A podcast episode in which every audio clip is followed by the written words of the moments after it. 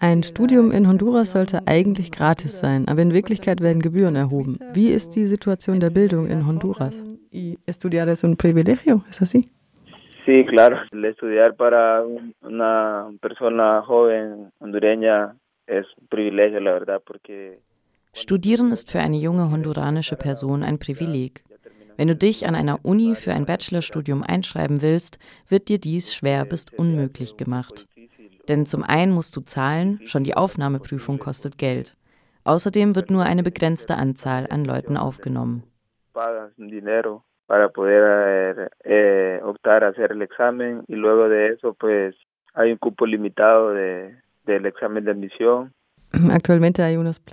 Derzeit gibt es Pläne der Regierung, die vorsehen, die Sektoren Gesundheit und Bildung zu privatisieren.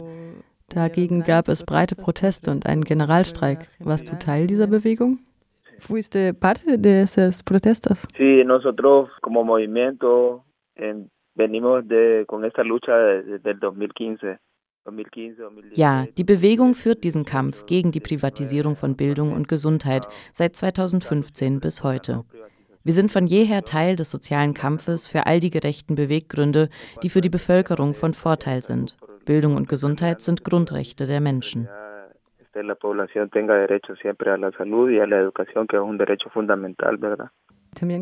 Willst du von deinem Fall berichten? Es läuft eine Anklage gegen dich wegen Usurpation. Das ist nach Terrorismus die zweitschwerste Anklage. Sí, sí, sí, sí. Bueno, a nosotros como movimiento que nos acusó, el Estado nos acusó der Staat hat uns als studentische Bewegung 2017 wegen widerrechtlicher Aneignung staatlichen Eigentums angeklagt. Der Prozess läuft noch. Wir werden also in einem so gefährlichen Land wie Honduras staatlich verfolgt. Das ist sehr belastend. Außerdem bekommen viele Aktivistinnen Morddrohungen, bekommen verwaltungstechnische Sanktionen zu spüren. Selbst von den universitären Behörden werden wir verfolgt. Ich darf mich zum Beispiel nicht mehr an der Uni einschreiben. Dazu kommt die Angst um unser Leben.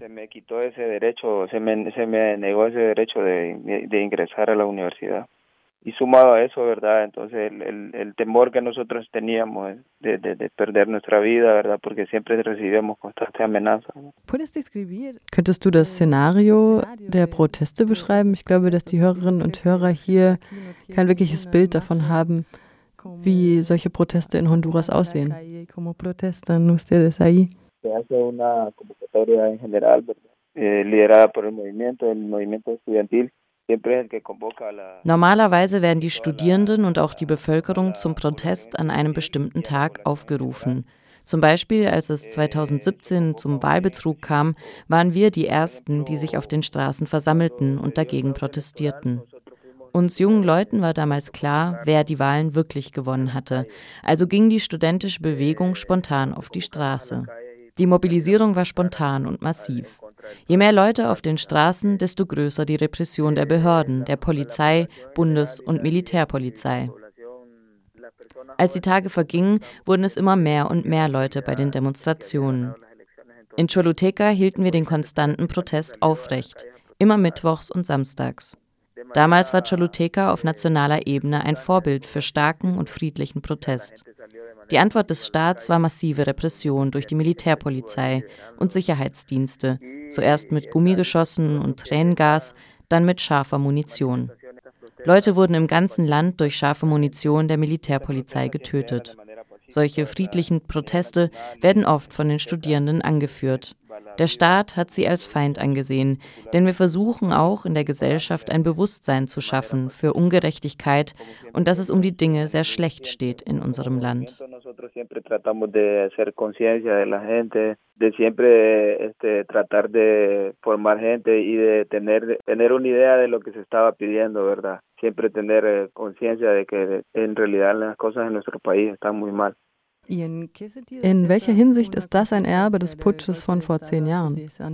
Bueno, en nuestro país a raíz del golpe de Estado, pues lo que ha, lo que ha pasado, pues es que ha habido más violencia, es gibt seitdem mehr Gewalt in Honduras.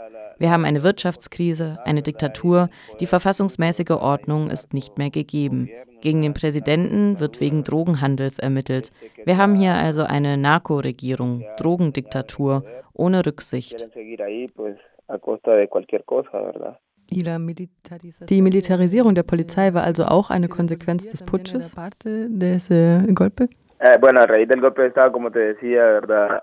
Ha habido mayor eh, índices de violencia, índices de, de inseguridad. Ha habido, ha habido mayor... Die Gewalt ist seitdem in die Höhe geschossen, also ja.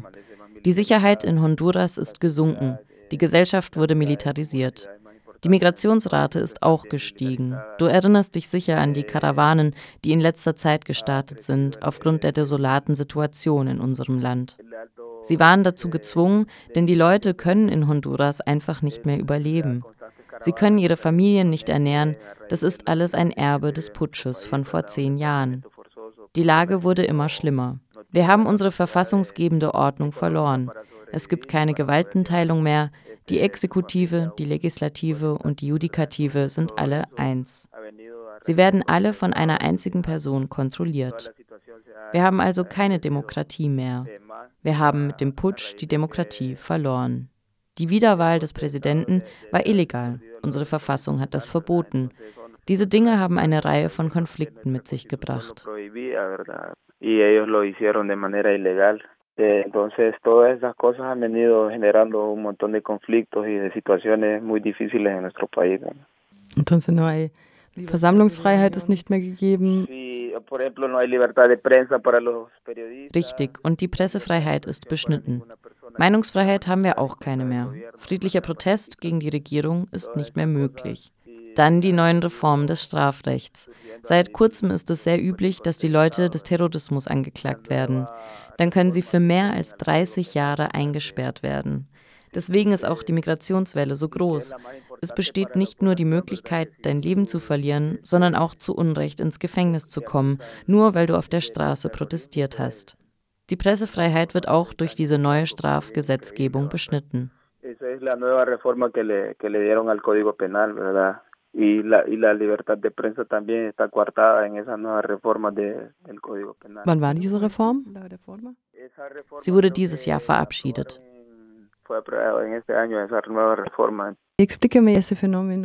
Erklär mir das Phänomen der Paramilitär. Sie erscheinen auf Protesten als Agent Provocateur, richtig? Eso siempre, bueno, últimamente en las protestas siempre ha habido gente in letzter Zeit erscheinen sie auf Protesten, Paramilitärs, Geheimdienste oder Leute von der Regierung, die sich als Aktivistinnen getarnt in die Demonstrationen einschleusen, um dann Profile von Führungspersonen zu erstellen oder auch von Leuten, von denen sie nur meinen, sie würden die Proteste anführen. In Choluteca gab es dieses Phänomen oft, weil dort die Proteste konstant aufrecht gehalten wurden.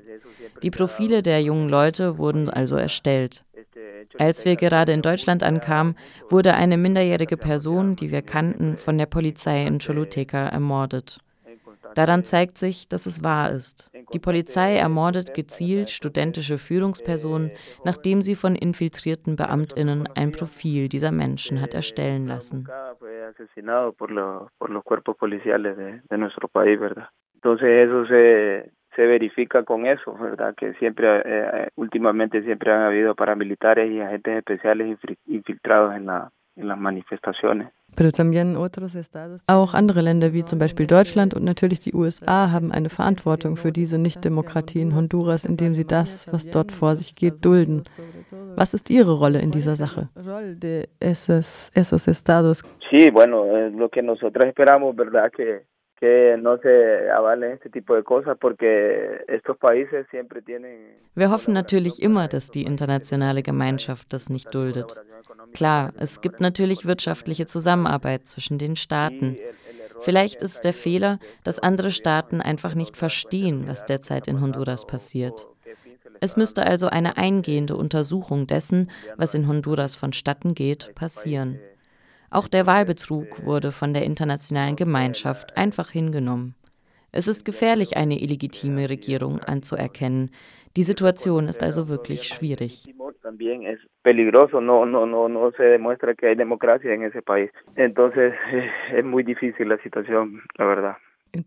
Was müsste sich also auf nationaler und internationaler Ebene ändern? Viel, nehme ich an. Tendría que cambiar muchas cosas, ¿verdad? Que se avale un gobierno ilegítimo es algo muy peligroso y que colabore constantemente. Viel, ja, es müsste sich vieles ändern. Die Zusammenarbeit müsste abgebrochen werden, die illegitime Regierung dürfte nicht anerkannt werden. Es ist einfach bedauernswert, dass wir jungen Leute gegen unsere Regierung protestieren müssen und sie dich wie einen Feind behandelt und dir den Krieg erklären. Ich und meine Frau, wir wollten nicht Teil der Statistik in unserem Land sein, in der die Toten gezählt werden. Die meisten Opfer der Diktatur sind junge Leute, die friedlich gegen die Regierung demonstrieren. Diese Fälle werden nie aufgeklärt. Wir wollten ein besseres Leben für uns und unsere Tochter und emotionale Ruhe.